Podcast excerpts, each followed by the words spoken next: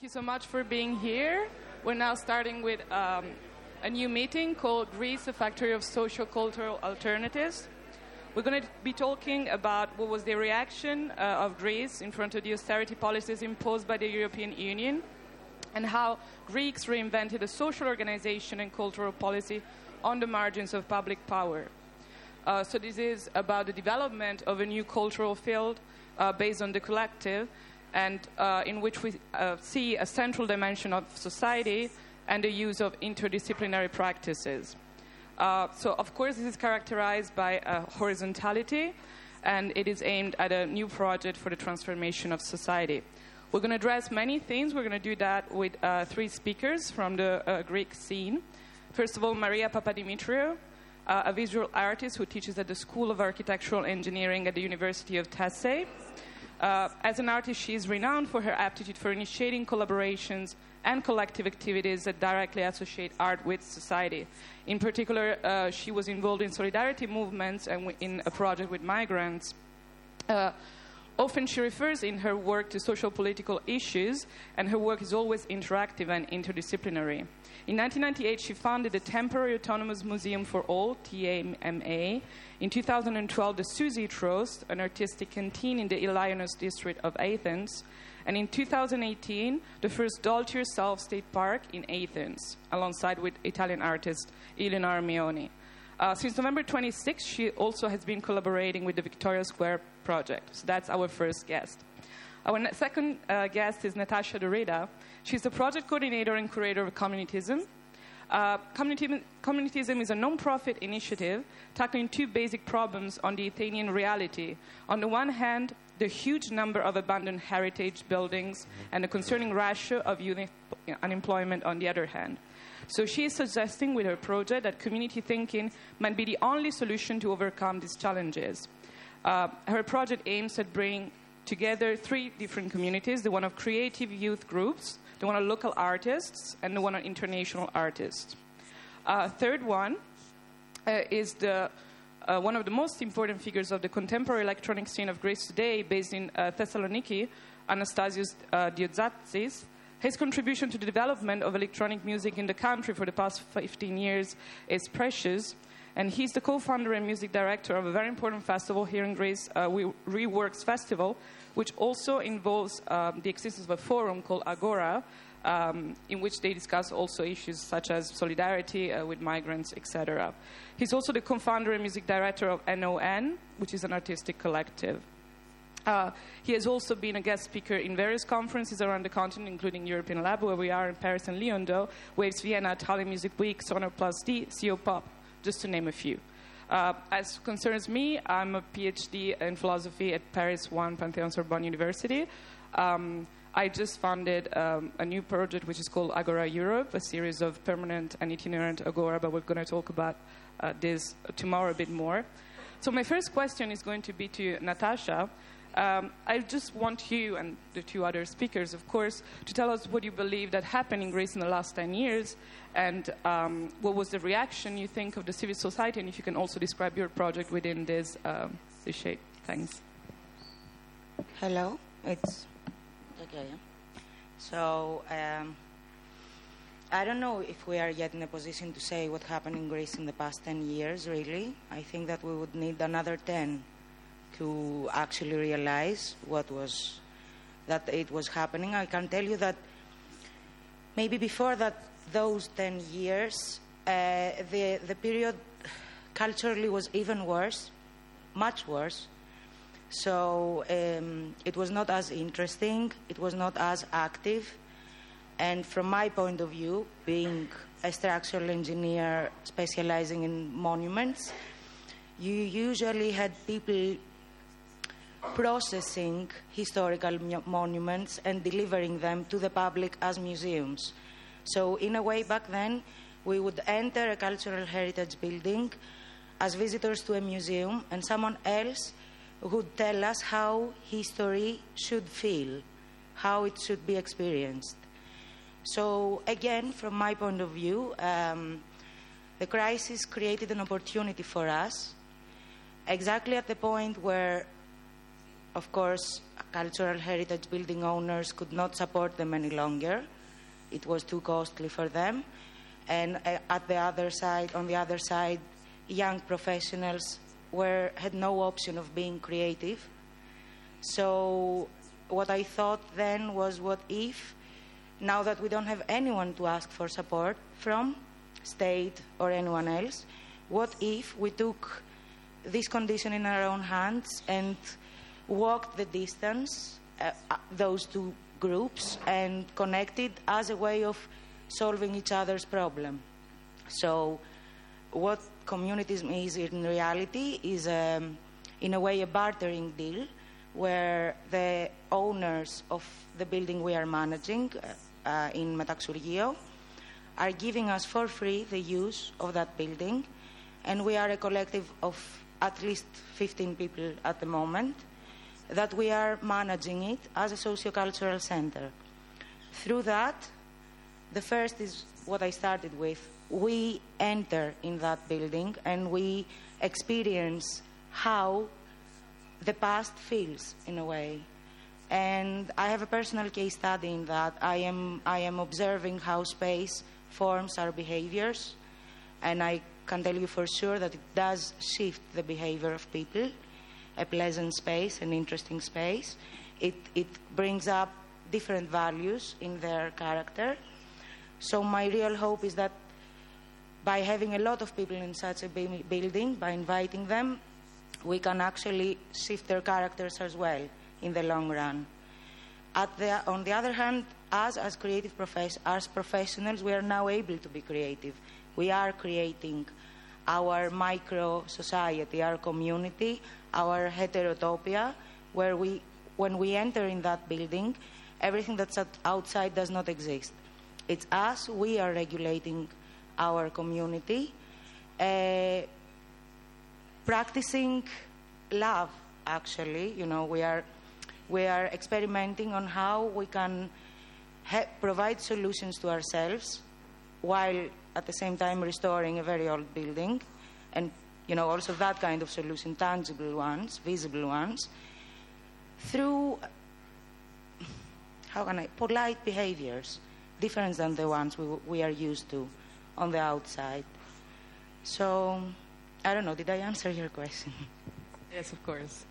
I don't know if you want to say more about the idea of having a relationship with the outside. You said it's kind of like a closed word um, where like you know there's our community and it's kind of like outside of the world. So I don't know if you want to say more about what do you think the impact with society is. Yeah, maybe there's a misunderstanding there. We're not closed, not at all. We are very open to that. It's just that we are regulating it in the way that feels more comfortable, in, the sense of com- comfort. Within the team, we are, I would say, 30% locals, Greeks, 30% people from the east, and 30% people from the west. And we are communicating, we, each one brings in their own different ways and ideas and values from their own cultures, and we are merging that. And no, we are very open. A lot of people come in. We have two different processes, which uh, connected to horizontality since we are considering ourselves a working group, uh, we don't have an assembly. We have a meeting. In general, we are avoiding any kind of connotations, any, kind of things that might make us behave in a certain way. So we don't call it an assembly. We have our meeting once a week where we coordinate about the building, about the projects and events that are happening.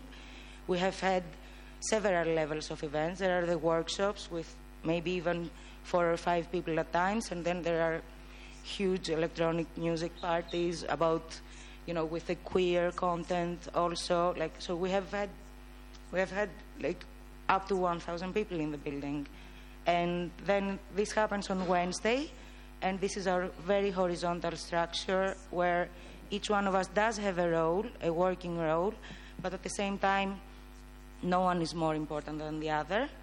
We also have our board because now we became an association, so the board uh, is uh, we uh, has the responsibility of the strategic planning of the bureaucratic stuff that are a lot of work in Greece. And at the same time, every Thursday, we have our open process, where our open house, where people who are interested in the project or want to suggest their own projects uh, or just want to hang out in the end in that space that can form your behavior, come over and enjoy, and we connect on our next steps. So, um, yeah. Thank you so much, Natasha. So the second question would be for Maria, of course, and it's uh, still to talk about a bit about your work um, in the in the major frame of what happened in Greece in the last ten years, and also if you want to say a few uh, words about uh, your involvement with solidarity movements and the project with migrants. Thanks.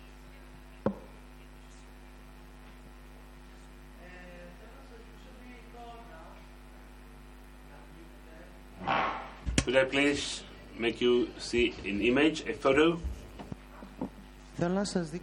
I would like to make you see a photo, an image, because I should be based on an image.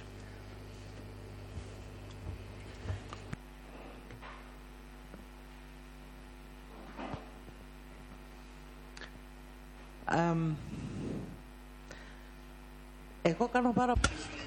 I am multitasking, you know.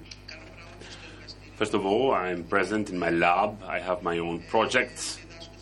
I teach at the university and I work in other participatory projects as well. Furthermore, I have created this uh, Susie Tros initiative, which is a aftermath of crisis. Can you all hear me well? Okay. This is a building at the Eleonas region, which belongs to my family. On the bricks of the home to the right, you can see the date 1875. This means that these three buildings with the common backyard are located at the oldest neighborhood of Athens, before Athens even became the capital of Greece.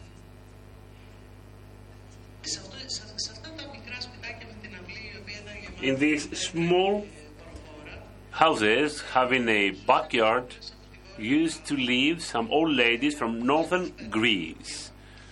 We didn't charge them for them staying there. My dad used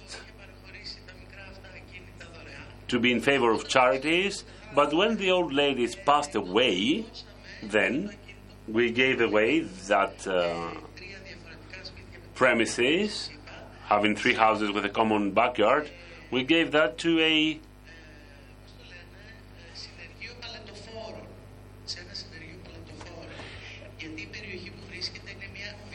we gave that to a pallet uh, making industry. And you know, these people demolished the garden, they put that some concrete, and then they used that for heavy machinery bearing pallets. In uh, 2000, 2010, rather, they stopped paying the rent to us. And then we evicted them. After one year's time, I thought that passing by to see what can there be from the scrap of the industry, I saw that this facade was better. And I believe that this is representative of Greece. What do I mean by that?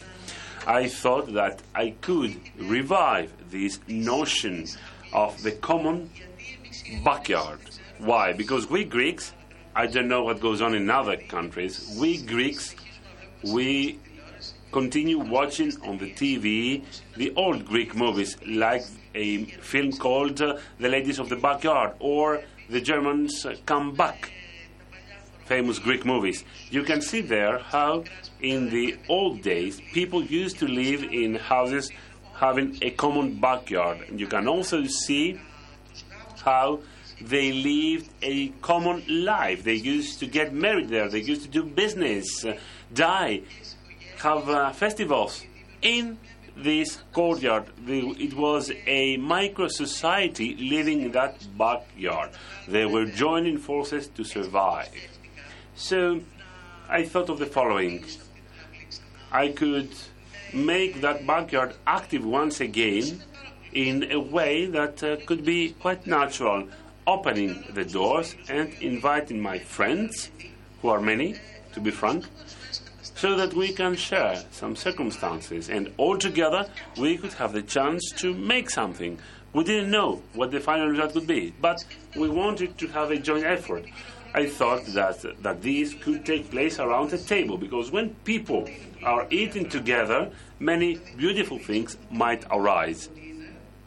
When we shall have our dinner tonight, there we will reply to the questions that you are not asking today. So, through the dinner session, we shall have the questions. Over a dish, as we know from the ancient times, there are the most serious debates. I thought that this must have a title. I will. I would like to open up a space. What the title would be? The title was Susie Tros. For our foreign guests, Susie Tros means Susie, you are eating. Susie is a famous Greek hero from an old movie. This comes from uh, an old movie called Parisiana, the Parisian lady in Greek, that was filmed in 1969. According to the story, some poor Greek guys are trying to make ends meet and then they're trying to become wealthy and famous. An old lady is trying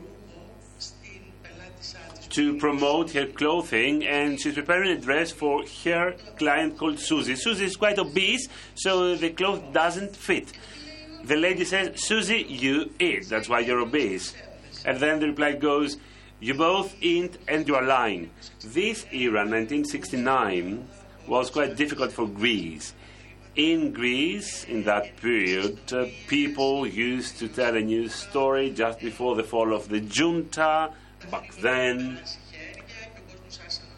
people have started uh, eating in a better way. We started leaving behind all problems coming from the German occupation. Instead of investing in other things, we invested in food in Greece.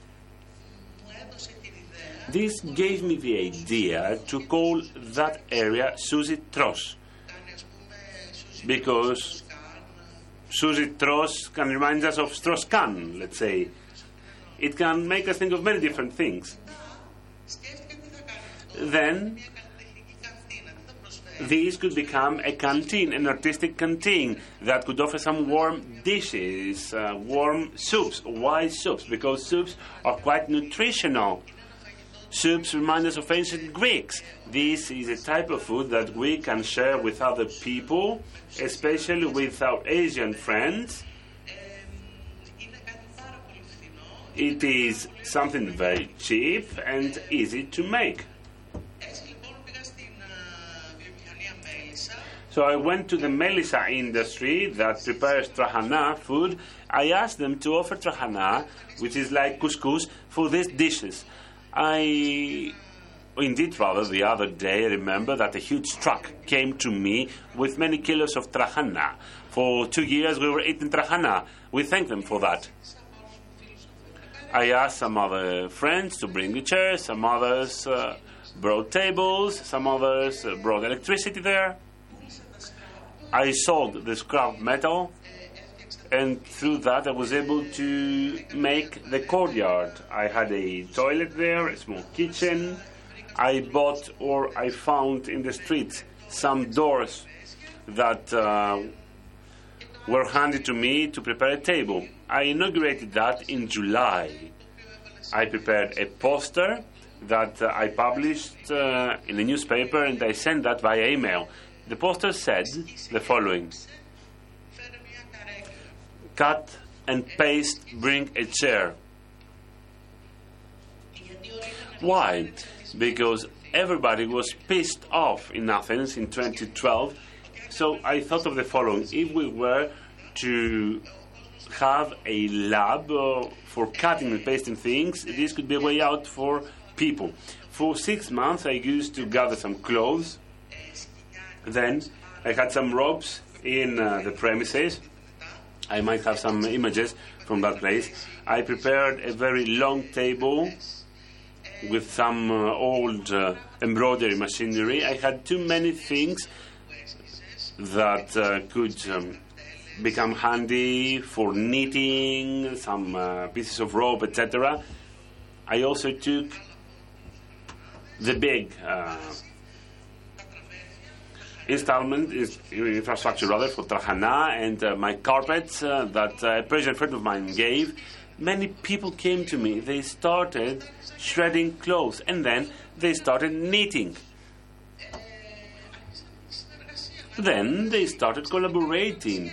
All of a sudden, some relationships were forged. Then they were saying, We didn't know why we came, but we know why we are leaving. I thought that this should be permanent. It worked through an event monthly, on a monthly basis, that should highlight something. Something should invite the public to work together. That is, in other words, everybody should become a co-creator with some type of material, always eating trahana, that um, type of couscous in Greece. This worked up to 2015, and then it stopped because I had to attend the Venice Biennale. Needless to say that this whole thing always started from me, but when I shared that with my friends, then a group of people was built that was responsible for that. In essence, it was uh, self financed because each one used to bring along something. It was uh, something like a potluck.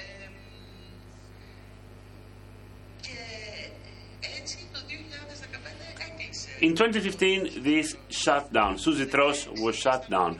In, 20, in 2016, I felt very bad because this place was inactive. Thus, I found a group of artists from London called Active Band working with refugees in the Eleonas camp, which is at a distance of 200 meters.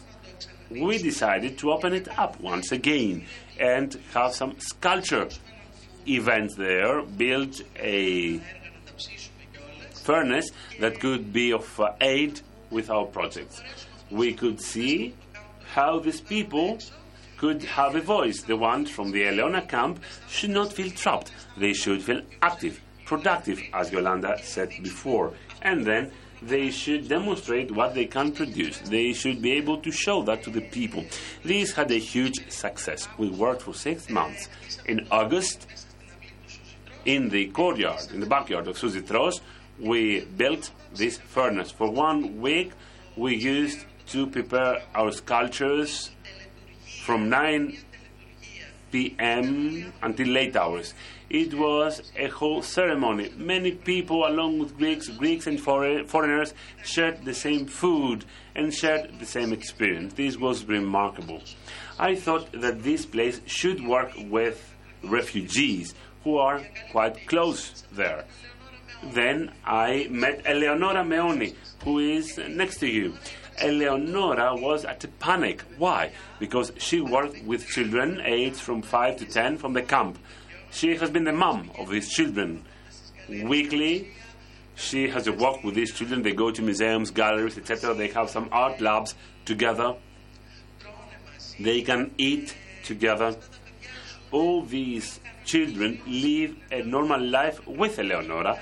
They learn things and they become another, they get rather another identity. Eleonora wanted to build a skate park for these children because skate can make them feel free, that they can flee. Thus, the dream of Eleonora was to build a skate park.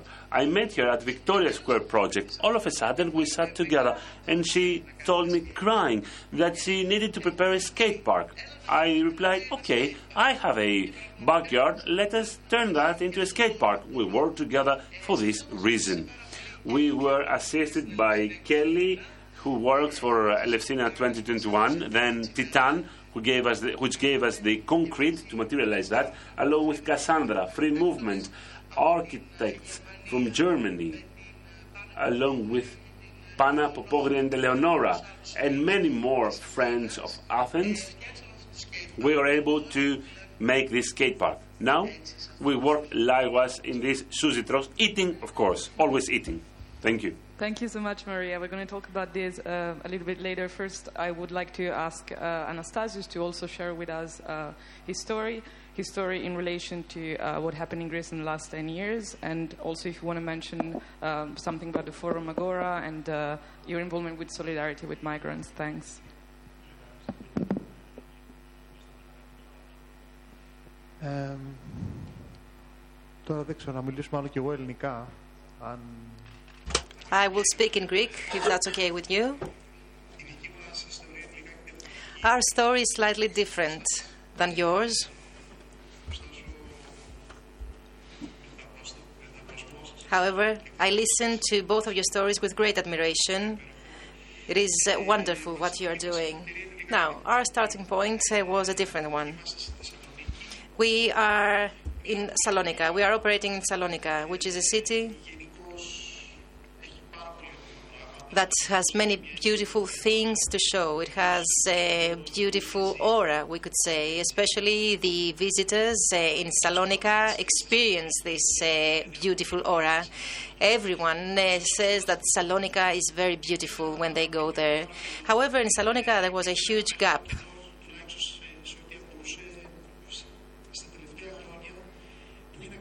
A huge gap uh, that had to do with music. The music sector was uh, very conservative, we would say. There was only one exception, that was the film festival. It was uh, the only film festival that we had, the only international event, the Salonika Film Festival. And apart from that, there were some municipal projects. That is why we thought that uh, we had to bridge this gap in Salonika. Salonika had no music festival. That is why we wanted to establish a music festival that would not be introvert but extrovert.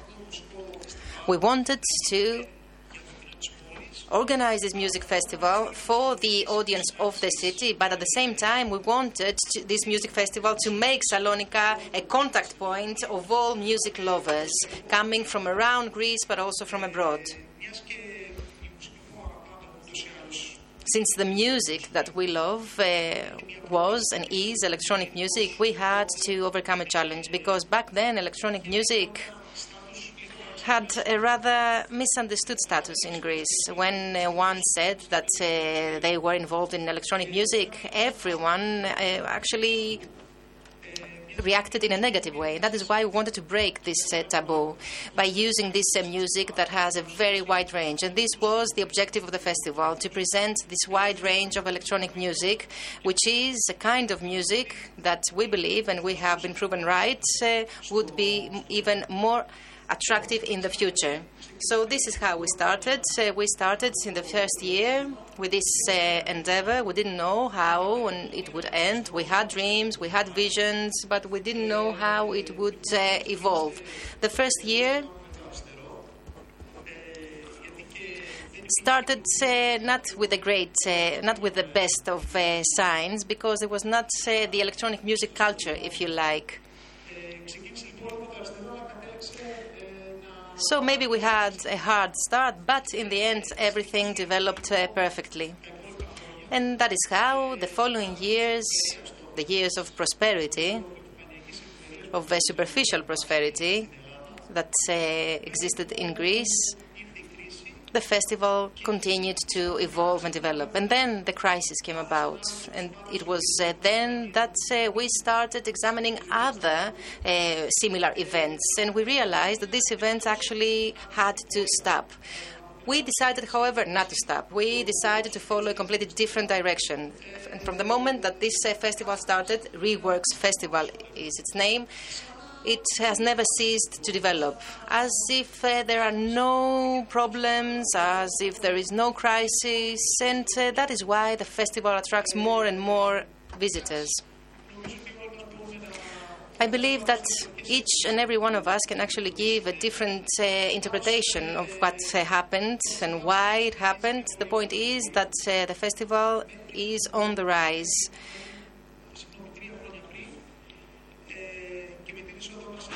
And three years ago, we became part of a European project that is called the European Project. And it was then that we decided to make the next step that is, to organize a conference.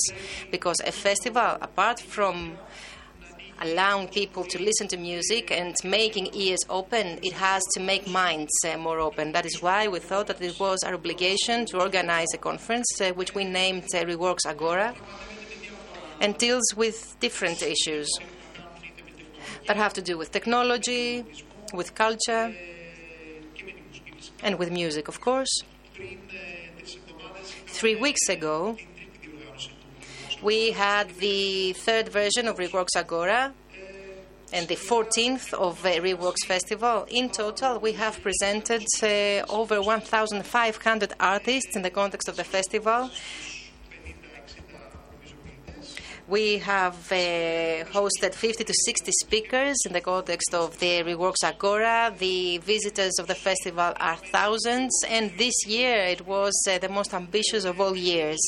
20,000 were the people who attended the festival. I don't know if I answered your question. Maybe it was a general answer. Thanks a lot. Um, I would like now to ask you all um, a couple of questions. The first one is if you think that the experiences you just described uh, could also be intended somehow as some sort of like proto uh, society, uh, so some sort of like small example for a more plural and participative uh, society. That's the first question. And the second um, is related to the refugees issue you both talked about. Um, so if you think that these like experiences of sharing and um, and of plural participation and of sharing with the refugees can also open up a more uh, um, a more inclusive uh, society, of course. So these throughout your experiences, of course. So I don't know who wants. Maybe Natasha, yeah. Thank you. Uh, sure. I mean, yeah, if you want. Okay, uh, yeah, um, I think that all of our team shares this feeling that we are prototyping something, and we do believe that there's a new economy emerging where uh, social and commercial balances, you know, they will shift, the, the, balance will shift. And we are working on that. We are consciously working on that. And I understand that for, from whatever comes, the people that come inside communities, mm, this tendency exists in other places as well. So, in a way, you know, what's, what's culture? Culture is the outcome of cultivating. This is what we're doing now, cultivating the next step. But if I go on with that, like I'm, I really believe that we are living in an era where the previous system is crumbling, where now we are the evangelists of what is happening. Maybe it's not suitable for a conference, my theory, right now. But um, on the second, about the refugees, we are working much more in the inclu- inclusion in the, in the real sense, in the sense that the five people in our team that are from Iran or Syria are not refugees. It's Leo, Masdi, you know, their names, like us. Like we are creating a safe space where whatever your diversity is, it doesn't really matter as long as we behave to each other the way the team wants to behave. So this is our approach to that. Like through them, of course, people are coming. We are neighboring to one of the hotels where 300 people are staying. So they, they are in the building a lot, but they don't get any different uh, approach because of that. Yeah, thank you. I mean, the idea is to uh, somehow constitute a public and plural identity through diversity, of course. Um, Maria, if you want to say something about this.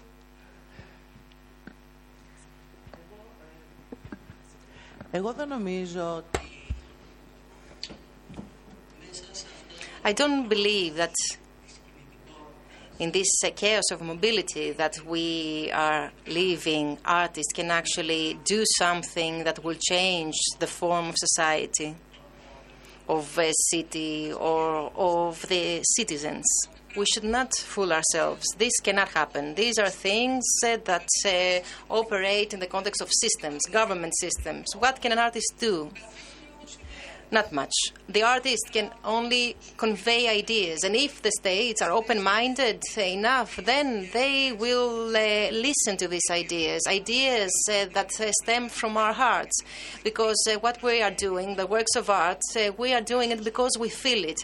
I have uh, been doing all of the things that I have been doing, not because it was the fashion, but because when I first went to this uh, gypsies uh, community, and I saw that these people were living in uh, terrible conditions, and uh, I knew that the European Union was giving uh, huge amounts of money to Greece in order to build infrastructure for this uh, community. I thought that it was great injustice for them.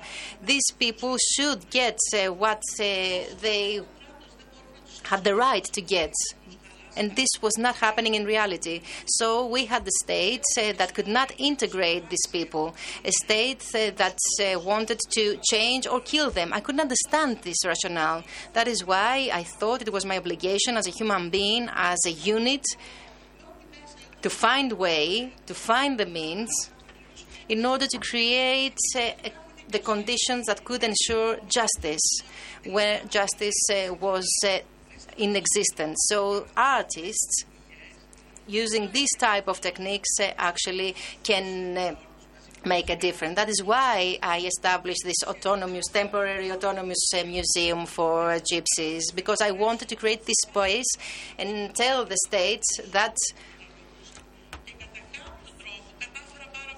these people were entitled to many different things, and so that is why I managed, along with many friends, friends uh, who always embrace uh, my crazy ideas uh, because they have realized that based on these ideas we can be a big influential group that can actually make a difference. So maybe it is my idea, but this idea is then enriched by these people.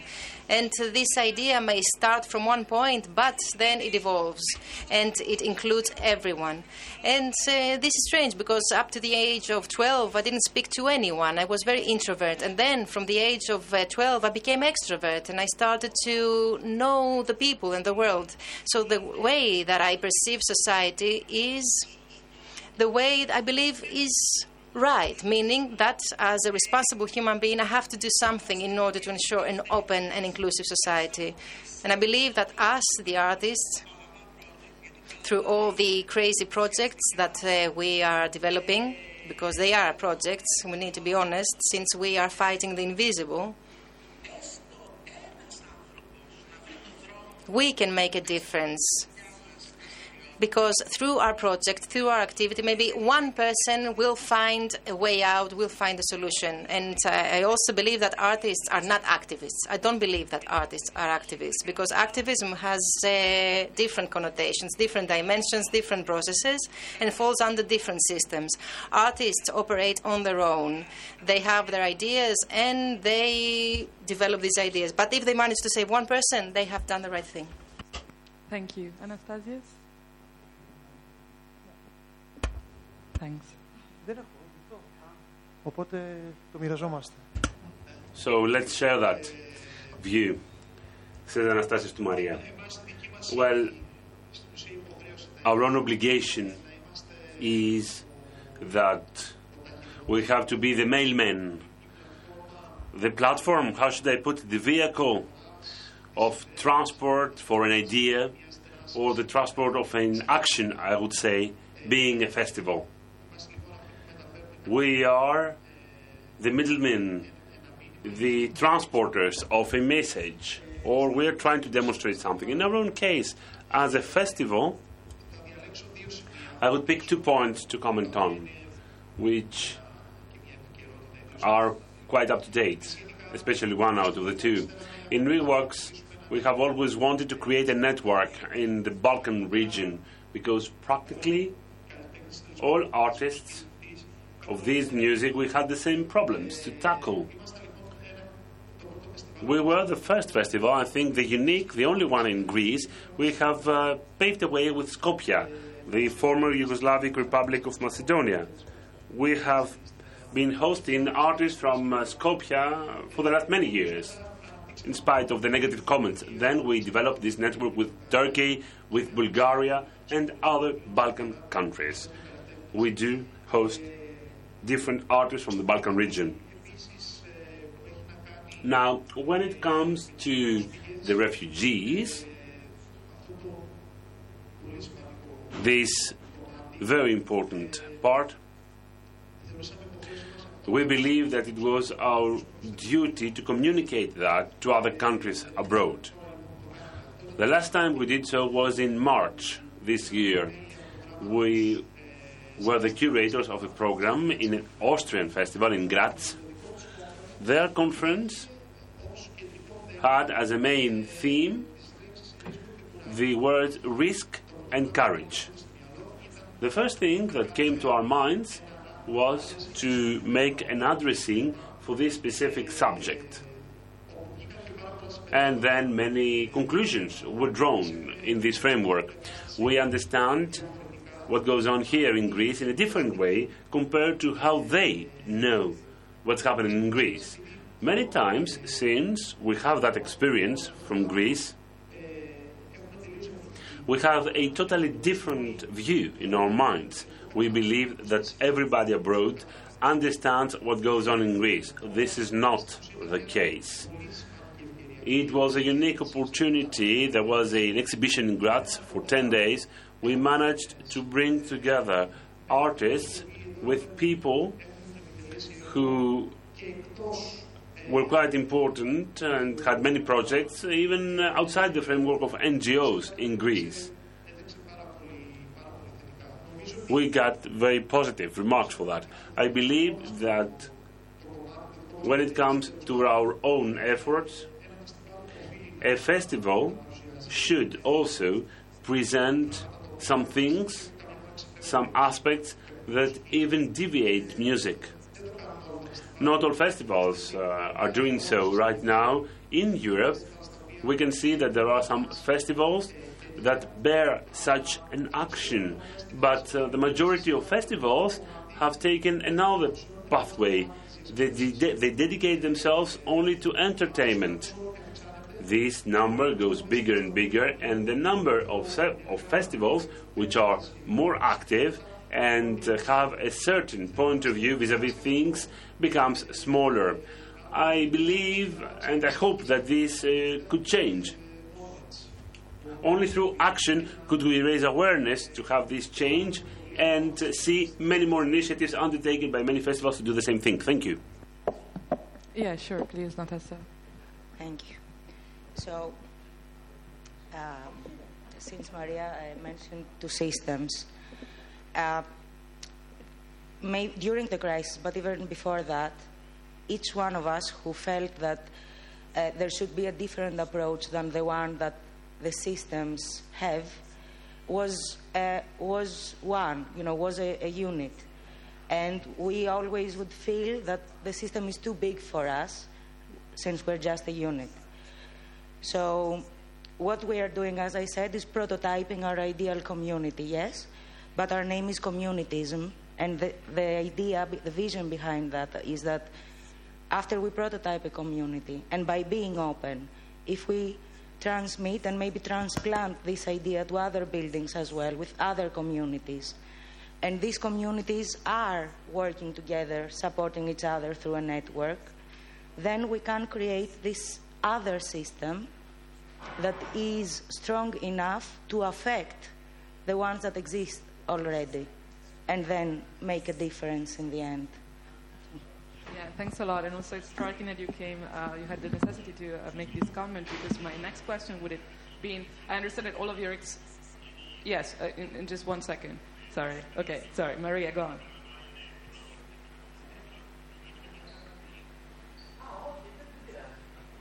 No, no, no. Go ahead, please. Go ahead. Go ahead. Sorry, we're a bit delayed because of translation. Thanks.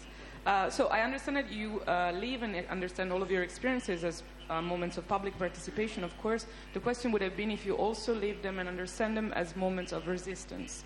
Uh, so I was reading a text about Greece today And uh, I saw how, in, in, in some senses, we could understand all of these uh, rising movements and solidarity movements also as some sort of uh, responses to some sense of exclusion from democracy. So it's resistance to the type of democracy uh, we're experiencing, but it's also um, some kind of uh, response to a, a, feel, a, feeling of exclusion from democracy. And uh, also, I would like to ask you if, whether or not you see your experiences and your projects as some um, response of like political resistance? What is the connection you see uh, from your experiences and your projects with, with Europe more broadly? Thanks. I don't know if Maria, you want to say something or Natasha already. Uh, well, personally speaking, myself and my partners and the other groups that co-decided to have a synergy, like Cassandra, Victoria, Susie, Pame per Poveri, Free Movement, we are five or six movements that decided to join forces to materialize what we truly believe what is good. We're not doing so for resistance. We're not we don't have the will to go against the tide. But this is what we need to do. I don't know whether you can understand that. We have the need to act. This is what we do. We do that for ourselves and for the others. We need to be all together. We like uh, coexistence. We love synergies.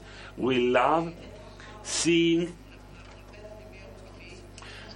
a chaos turning into something tangible. We like making other people happy. This is what we like. We like producing new ideas through synergies, through partnerships, through food, through drinking, through cries, through joy.